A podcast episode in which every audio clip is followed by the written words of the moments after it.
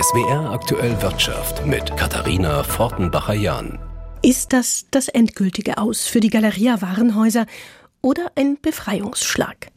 Galeria Karstadt Kaufhof hat erneut Insolvenz beantragt, zum dritten Mal in kurzer Zeit.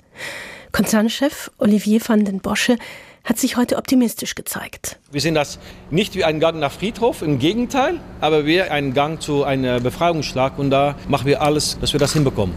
Und was dazu in diesem Insolvenzverfahren jetzt geplant ist, um die Warenhauskette zu retten, das erklärt uns Jörg Marksteiner. In einer ersten Stellungnahme sagte der Insolvenzverwalter, Ziel sei ausdrücklich nicht die Zerschlagung des Unternehmens. Deutschlands letzte große Kaufhauskette hat derzeit 92 Filialen mit rund 15.000 Beschäftigten. Der Insolvenzverwalter will Galeria mit dem bisherigen Management weiterführen. Es liefen bereits Gespräche mit möglichen Investoren. Die neue Insolvenz sei aber nötig, um sich aus der so wörtlich Umklammerung des bisherigen Eigentümers zu befreien, der Signa-Gruppe aus Österreich. Sie war selbst in die Pleite gerutscht. Dadurch gehen Galeria 200 Millionen Euro verloren, die eigentlich als Finanzhilfe fest eingeplant und zugesagt waren. Durch die Signa-Pleite werde außerdem das Alltagsgeschäft behindert. Man setze nun auf einen Eigentümerwechsel. Der Vorstand von Galeria teilte mit, Ziel sei es als nächstes, die hohen Mieten zu senken, die Eigentümer Signa an einigen Standorten kassiert habe. Jörg Marksteiner, Essen. Welche Aussichten haben nun diese Pläne? Darüber habe ich mit dem Handelsexperten Jörg Funder von der Hochschule Worms gesprochen. Herr Professor Funder, zunächst einmal, was hat aus Ihrer Sicht zu diesem neuen Insolvenzantrag geführt und war er unausweichlich?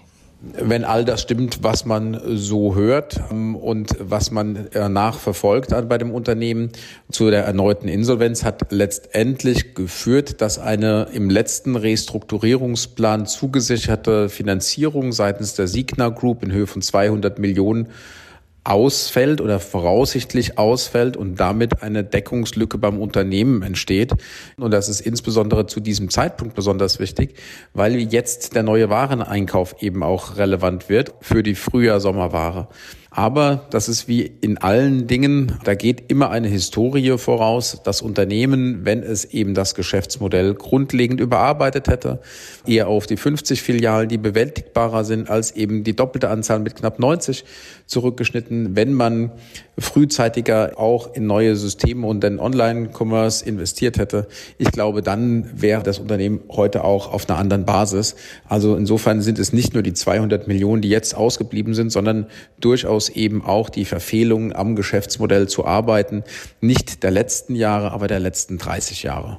Die Gewerkschaft Verdi spricht von großen Ängsten auf Seiten der Belegschaft, natürlich. Das Unternehmen selber spricht von einem Befreiungsschlag. Wohin zeigt denn für Sie das Pendel heute eher? Also ähm, wir erleben eigentlich heute, davon bin ich fast überzeugt, das Ende des zentralisierten Warenhauskonzeptes in Deutschland. Es wird einzelne Standorte geben, die möglicherweise als eher innerstädtisches Einkaufszentrum oder ähnlich einem innerstädtischen Einkaufszentrum geführt werden. Das muss aber nicht zwangsläufig unter einem Dach sein, sondern das können durchaus Partikulärlösungen oder Einzellösungen sein. Ich kann mir kaum vorstellen, dass auch insbesondere vor der aktuellen Wirtschafts- und Konsumlage es einen Investor gibt, der schon immer wahnsinnig gerne Warenhaus gemacht hätte. Also das Geschäftsmodell neu ausrichten und darin seine Berufung sehen wird. Ähm, ich glaube, das Risiko in der aktuellen Zeit bei so einem komplexen Geschäftsmodell ist hoch, auch wenn das Unternehmen, und das muss man auch anführen, zumindest nach eigenen Verlautbarungen, aber auch nach Verlautbarungen einzelner Lieferanten ähm, auf einem ganz guten Weg war. Muss man doch anerkennen, dass wahrscheinlich das Geschäftsmodell heute, so wie wir das Warenhaus kennen, tot ist. Heute klang es ja eher so, dass man eben gerade eine Zerschlagung noch zu vermeiden hofft, dass man schon mit möglichen Investoren im Gespräch sei, aber Sie glauben da nicht dran, höre ich raus. Nein. Was hieße denn das für die jetzt noch bestehenden Häuser und Beschäftigten? Wir müssen Stand heute erstmal davon ausgehen, ähm, so schlimm das klingen mag, äh, dass alle Arbeitsplätze verloren gehen. Inwiefern es in einem weiterzuführenden, veränderten Konzept wieder Anstellungen geben wird, aber ich gehe schwer davon aus, dass es kaum in Summe einen Rettungsversuche gibt. Das hätte man noch vor drei Jahren wahrscheinlich ganz gut hingekriegt, wenn man tatsächlich mutig genug gewesen wäre oder auch entschlossen genug. Vielleicht hat das gar nichts mit Mut, sondern mit Entschlossenheit zu tun, die Filialen so weit zurückzufahren, dass man nur diese weiterführt, die tatsächlich eben auch dauerhaft profitabel zu betreiben sind.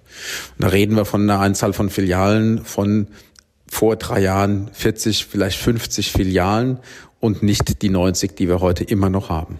Wir haben ja jetzt im Moment noch 18 Häuser in Baden-Württemberg und Rheinland-Pfalz. Sie haben Voraussetzungen genannt, unter denen aus Ihrer Sicht Häuser einzeln weiter bestehen könnten. Sehen Sie da in unseren beiden Bundesländern welche für qualifiziert?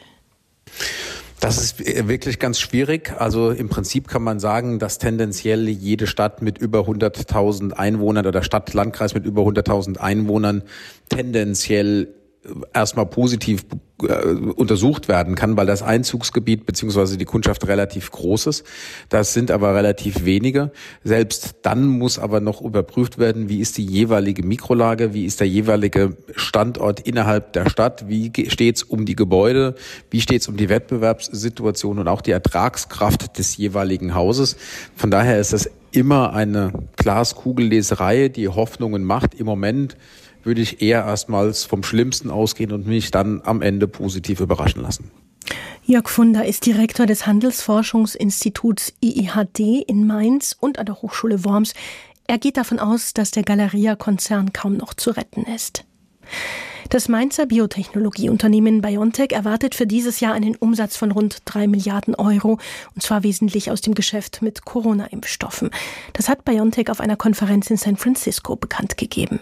BioNTech rechnet weiter mit einem Milliardenumsatz, auch wenn die Erwartungen insgesamt angesichts nachlassender Nachfrage nach dem Corona-Impfstoff zurückgehen. So hatte BioNTech zuletzt auch für das abgelaufene Geschäftsjahr seine Umsatzprognose von 5 auf 4 Milliarden Euro korrigiert. Beim Unternehmen geht man davon aus, dass das Corona-Impfstoffgeschäft weiter profitabel bleibt, auch weil es sich mit dem US-Partner Pfizer die Kosten dafür teilt. Auch für 2025 rechnet man bei BioNTech mit einem Umsatzwachstum. In den Jahren danach erwartet das Mainzer Unternehmen Einnahmen durch Präparate gegen Krebs. 2026 sollen erste Onkologieprodukte auf den Markt gebracht werden. Wir machen wichtige Fortschritte beim Aufbau eines globalen Immuntherapieunternehmens, so BioNTech-Chef Shahin. Die Jahresbilanz 2023 will das Unternehmen am 20. März vorstellen. Sabine Geipel, SWR Wirtschaftsredaktion. Der Streik der Lokführergewerkschaft GDL hat im Güterverkehr begonnen. Aktuell verhandelt das Hessische Landesarbeitsgericht noch, ob der Streik rechtmäßig ist, womöglich also noch gestoppt werden muss. Allerdings hat die Deutsche Bahn bereits deutlich gemacht, dass morgen auf jeden Fall ein Notfahrplan gilt. Fahrgäste müssen sich also auf weitreichende Einschränkungen im Fern- und Regionalverkehr gefasst machen. Petra Thiele blickt für uns auf den Notfahrplan und die Streikpläne selbst. In der Nacht soll es im Personenverkehr losgehen. Der Streik der GDL soll von Mittwochmorgen 2 Uhr bis Freitagabend 18 Uhr bundesweit andauern. Betroffen wären nicht nur die Deutsche Bahn, sondern auch das zweitgrößte deutsche Bahn- und Busunternehmen Transdev, das in Baden-Württemberg und Rheinland-Pfalz wichtige Strecken mit seinen Tochterunternehmen WEG und Mittelrheinbahn bedient.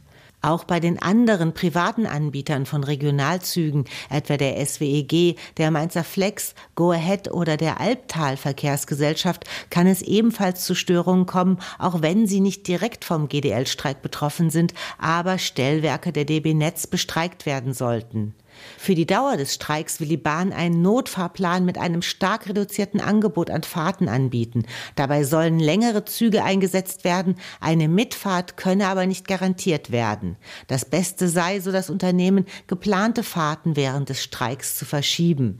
Der Notfahrplan sichere nur ein sehr begrenztes Angebot im Fern-, Regional- und S-Bahn-Verkehr. Außerdem könnten auch schon in den Stunden vor Beginn der Arbeitsniederlegung Züge ausfallen. Und damit kommen wir zum Blick an die Börse nach Frankfurt.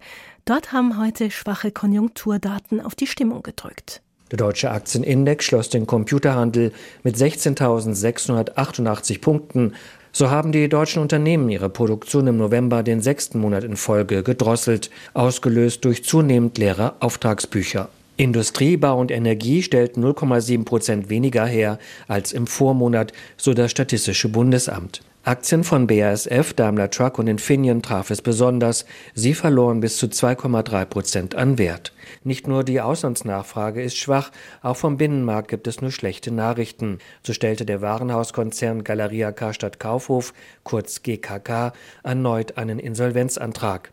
GKK ist an der Börse nicht gelistet, doch das Drama um den Konzern wirft auch ein Schlaglicht auf die Konsumschwäche hierzulande.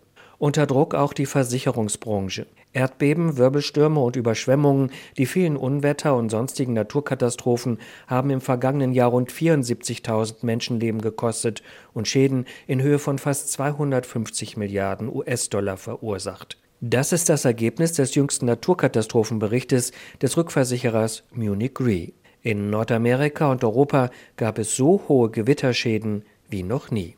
Die Munich Re sichert Risiken der Versicherungsunternehmen ab. Wenn Schadenskosten so dramatisch steigen, reduziert das auch ihren Gewinn. Aktien des Unternehmens gaben um rund 1,5 Prozent nach. Klaus Ranajakisch, AD Börsenstudio Frankfurt.